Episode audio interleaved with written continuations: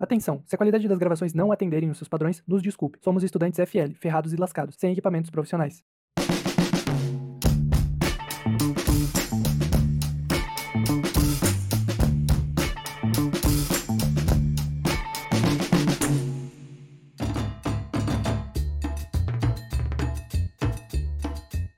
Olá, pessoal. Professora Maiara Maduro aqui.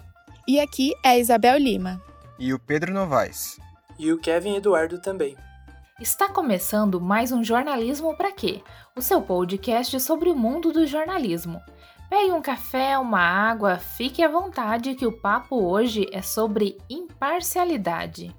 Isso mesmo. Este é o quarto e último episódio da série Como se faz. Nós já falamos aqui sobre lead, os critérios de noticiabilidade e sobre o processo de construção da notícia. E por último, mas não menos importante, vamos falar de imparcialidade. Afinal, ela existe? No dicionário, ser imparcial significa se abster, não tomar partido ao julgar, ou julgar sem paixão. Mas e no jornalismo? Como ser imparcial? Como aplicar a imparcialidade? Ainda mais no atual cenário, em que a polarização política, por exemplo, afeta a vida das pessoas. Para responder essas e outras questões, nós vamos ouvir duas jornalistas renomadas. A Drica Fermiano, que atualmente é gerente operacional de jornalismo das emissoras NDTV Record Joinville e Itajaí, e a Cecília Oliveira, que tem uma longa carreira acadêmica e profissional focada em criminalidade, segurança pública e causas sociais, e que atualmente trabalha no The Intercept Brasil.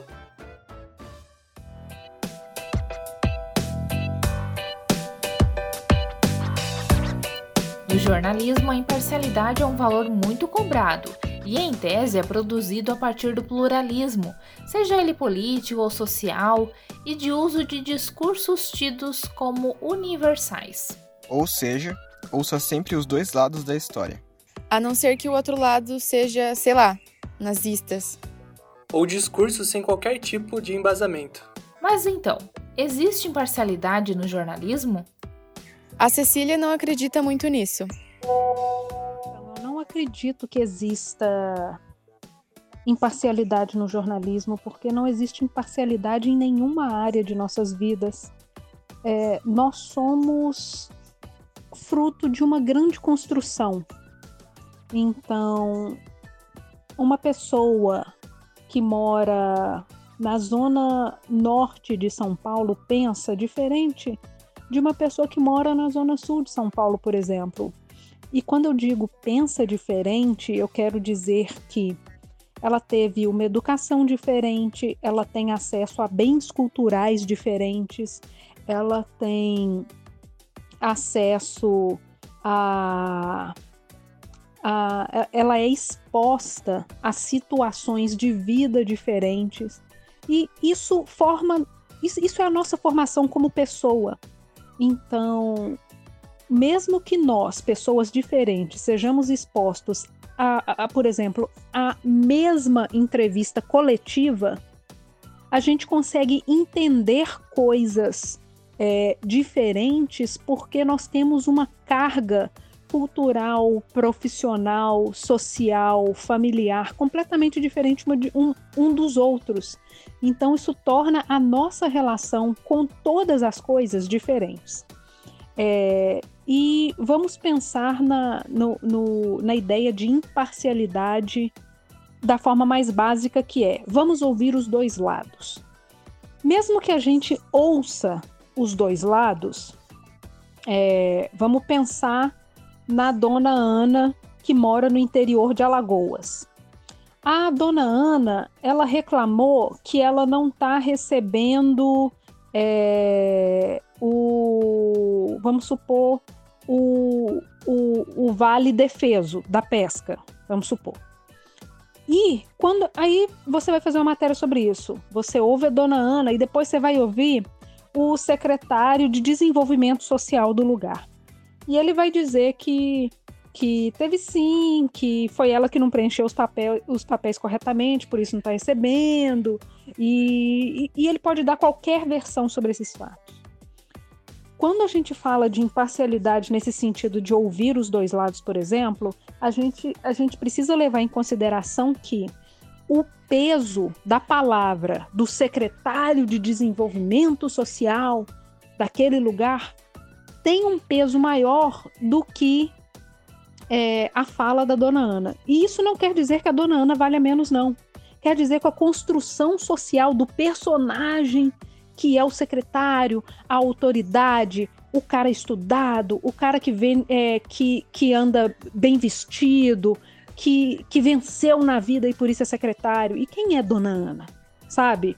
Então, assim, não significa que ela valha menos, mas dentro da, da, da, da nossa da nossa formação cultural, social, essas coisas assim, esse tipo de gente tem mais peso. Então, a palavra dele tecnicamente vale mais, teoricamente nesse sentido. Então, assim, por mais que a gente ouça os dois lados e dê 200 caracteres para a dona Ana, 200 caracteres para o secretário. No imaginário, a palavra dele vale mais, tem mais peso. Então, assim, essa imparcialidade não existe. Já a Drica avalia que há sim imparcialidade no jornalismo e fala sobre a importância desse valor dentro da profissão. Ele existe. Você pode ser imparcial trabalhando vários temas mas você não pode esquecer que é, uma empresa ela tem um interesse econômico, ela tem uma visão, mas ela te dá liberdade para você trabalhar.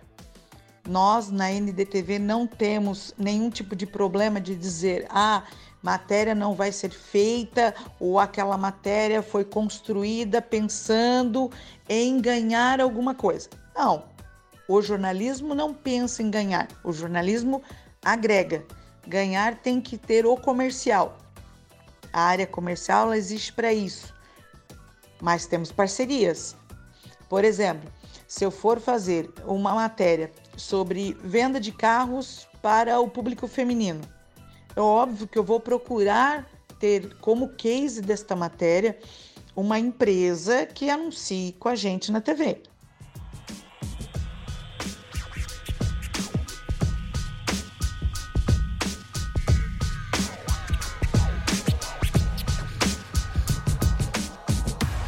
Estudando jornalismo, nós aprendemos outro valor que serviria como um norte para alcançar a imparcialidade, a objetividade. A objetividade, valor nascido no jornalismo americano, é o recurso usado para afirmar a imparcialidade por meio de regras e procedimentos, como o próprio lead e os critérios de noticiabilidade. O problema é que, para muitos pensadores, a imparcialidade e, consequentemente, a objetividade são valores tidos como utópicos e ilusórios, sendo que, assim como Cecília enfatizou, todo conhecimento está vinculado a uma dinâmica de poder e de interrelações na sociedade. Esses estudiosos ainda apontam para o fato de sermos naturalmente seres subjetivos, justamente pela nossa incapacidade de sermos imparciais. Isso faria com que a realidade por nós descrita e publicada, mesmo que usando dos critérios da objetividade, esteja repleta de escolhas subjetivas, ou seja, próprias de cada um. Cecília conta que a sua visão sobre a imparcialidade mudou ao longo de sua carreira. Sem dúvida nenhuma, a minha ideia sobre o que é imparcialidade mudou ao longo dos anos. Quando eu me formei, eu era uma pessoa e hoje eu sou outra pessoa uma pessoa que entende melhor das práticas jornalísticas, uma pessoa que conviveu com muitas pessoas durante esse, esse outro tempo e conheceu outras realidades, é, conseguiu entender outras abordagens, conseguiu entender quem se recusa a falar com a imprensa, por que se recusa. E, e foi entendendo, inclusive, como que algumas pessoas têm um acesso maior a essa informação, têm o privilégio de dar suas versões. Então, sem dúvida, a minha percepção sobre o que é imparcialidade mudou, a ponto de dizer que a imparcialidade jornalística é um mito. Por outro lado, Drica disse que apesar das várias áreas por onde já circulou ao longo da carreira, nunca deixou de acreditar no valor da imparcialidade. Tenho 25 anos de jornalismo. É, 25 anos que eu sempre atuei em televisão. Né? Mas paralelo a isso, já fiz rádio, já fiz revistas, é, já participei de campanha política. Então, assim, se eu mudei a minha visão, não, eu não mudei a minha visão. Eu acredito que possa, sim, ser imparcial, possa, sim, trabalhar de uma maneira correta. É, é isso que eu sempre procurei e não tenho nenhum uh, medo em dizer. É, já tive que mudar o trabalho, o andamento de uma reportagem é, devido a algumas indicações, tá? Mas nunca perdi a essência do jornalismo ou deixamos de exercer o jornalismo. Deixar de fazer, sim.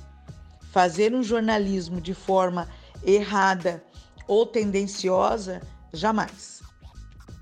As duas jornalistas terminam deixando um recado para os futuros jornalistas sobre o uso ou não da imparcialidade.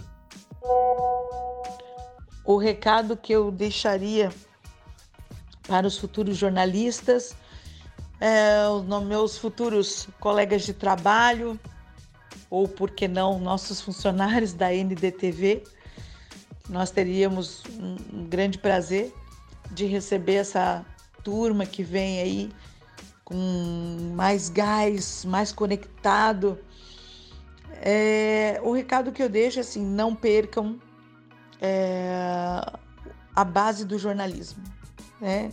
Que é buscar sempre ouvir os dois lados, tentar entender por que tal pauta ou tal proposta foi levantada.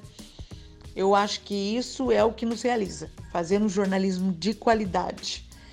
É, você vai ter que respeitar o local onde você trabalha, é, quais são os interesses, é, qual é o editorial, mas eu acredito sim num jornalismo de qualidade e sério desta forma. Eu acredito que eles podem, é, com esse sangue fresco que vem por aí já dando de cara com toda essa movimentação que questiona a imparcialidade jornalística, que coloca em xeque é, essa isenção como, como uma moral jornalística, eles podem ajudar exatamente questionando essa, esses mitos e construindo um jornalismo mais crítico, né, que, que deveria ser a, o cerne do jornalismo, inclusive. Então, eu acredito que esse pessoal de sangue novo que está vindo aí pode realmente compreender essa movimentação, fortalecer essa movimentação, entendendo que quando a gente é, fica em cima do muro, né, a gente fortalece quem está ganhando. Não, não, não, não, tem, não tem silêncio diante de injustiça, não tem imparcialidade diante de, de, dessas, dessa distorção que é a isenção e a imparcialidade. Encerramos aqui o último episódio da série Como se faz. Mas antes, tem a dica do prof, é claro. Então fique aí e até a próxima.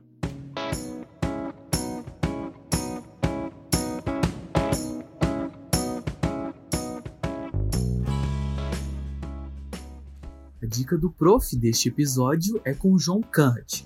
Ele que é doutor em ciência política e mestre em sociologia política pela UFSC, é formado em jornalismo pelo IELUSC. João é também autor, junto com Jack Smith, do livro O Fim da Notícia, a monopolização da mídia e o trabalho dos jornalistas. Fala aí, João. A imparcialidade não existe. Ela pode ser falsamente promovida a custo de uma certa intencionalidade velada. Por exemplo, quando você recebe uma mensagem, também recebe um ponto de vista, e esse ponto de vista é de um outro. Cada palavra tem um significado objetivo e também tem uma conotação. E de acordo com o contexto, com a ordem, com o tom que é usado, ela vai adquirir um novo significado, uma nova camada. Então, nenhuma palavra é escolhida ao acaso, assim como nenhuma escolha no processo de comunicação é feita ao acaso. Tudo tem uma intencionalidade. Querer que os jornalistas, como pessoas, se mantenham neutros é só uma, mais uma maneira de querer promover uma imparcialidade que não vai existir nunca. O leitor tem direito de saber qual é a opinião de quem produz a informação que chega até ele. O problema não é ter um posicionamento, mas fazer de conta que ele não está lá. O jornalismo é uma profissão acima de tudo humana. Acreditar que podemos falar com pessoas sobre pessoas de uma forma neutra, estéreo e isenta de qualquer traço que nos caracterize enquanto seres com opiniões e pontos de vistas é só desonesto. A vocação do jornalismo é dar voz, não calar. Então a gente pode cobrar do jornalista honestidade. Ele não pode inventar nada, ele não pode mentir, ele não pode manipular fatos, mas ele pode errar. E quando ele erra, ele deve admitir esse erro e se desculpar por eles. A gente deve cobrar do jornalista independência. Ele não pode omitir informações nem subvertê-las para servir aos seus interesses ou interesses alheios. Se ele se limita a dar uma notícia, ele deve ser objetivo. Cabe aos leitores tirarem suas próprias conclusões. Se ele comenta uma notícia ou analisa um fato, ele oferece suas próprias conclusões. Cabe aos leitores refletir a respeito, concordar, divergir ou se manter indiferente. O jornalista é um incômodo e é assim que deve ser. Se não for, não deve ser considerado um jornalista.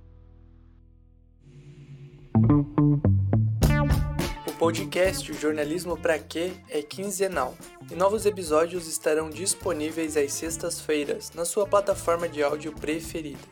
Produção e vozes: Clayton Webster, Isabel Lima, Kevin Eduardo, Mayara Maduro e Pedro Novaes. Edição: Kevin Eduardo.